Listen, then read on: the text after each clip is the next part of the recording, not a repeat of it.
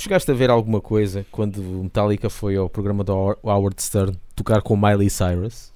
É pá, vi só, vi só uma fotografia. Não, não vi nada em termos de áudio e vídeo. Yeah, não vi pronto. nada. Há aí, aí vídeo, eu por acaso estive a ouvir também, saquei em áudio o- a emissão toda, eh, porque é entrevista, tal, tal, os gajos a falarem. Sim, Até apareceu o Elton John a falar também, porque o Elton John toca na, na versão Certo. da Miley Cyrus. Pronto. sim, que o- depois o James Hetfield chorou, não é? Quando Yeah, ele disse yeah. que. Uma, uma lágrimazinha no canto do Sim. olho.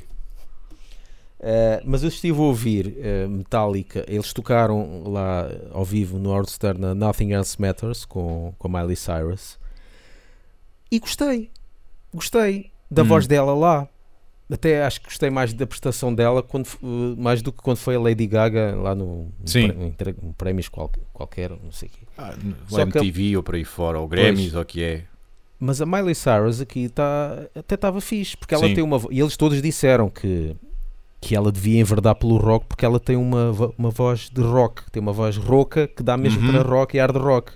E ela não é a primeira, o primeiro tema de hard, de hard rock e metal que ela canta ao vivo. Acho que ela cantou já uma de Led Zeppelin, não sei se cantou uma de Soundgarden quando foi o Sim. tributo ao Chris Cornell e não sei o quê. Mas eh, ela aqui canta muito fixe e há, às vezes há, há cenas que tu já chegaste a falar isso uma vez, que é, por exemplo, tu ouves uma música que tem certos, certas variações, que uma pessoa já está habituada, mas Uhum. depois quando vai ouvir ao vivo e se muda um bocadinho dessa cena, estraga logo a música. Sim, não é? sim, Já disseste, às vezes o Lars, quando põe-se para lá a inventar, não faz aqueles breaks como ele faz no álbum. Pronto, exatamente. já está tudo estragado. É E às mesmo. vezes acontece isso na voz. Porque há certas notas na voz que se alguém põe-se para lá a inventar e a meter notas que não estão como foi cantado no original, estraga um bocadinho. Sim, Neste caso, este é dos poucos casos em que ela muda um bocado a cena na voz, não faz como o James Hetfield faz.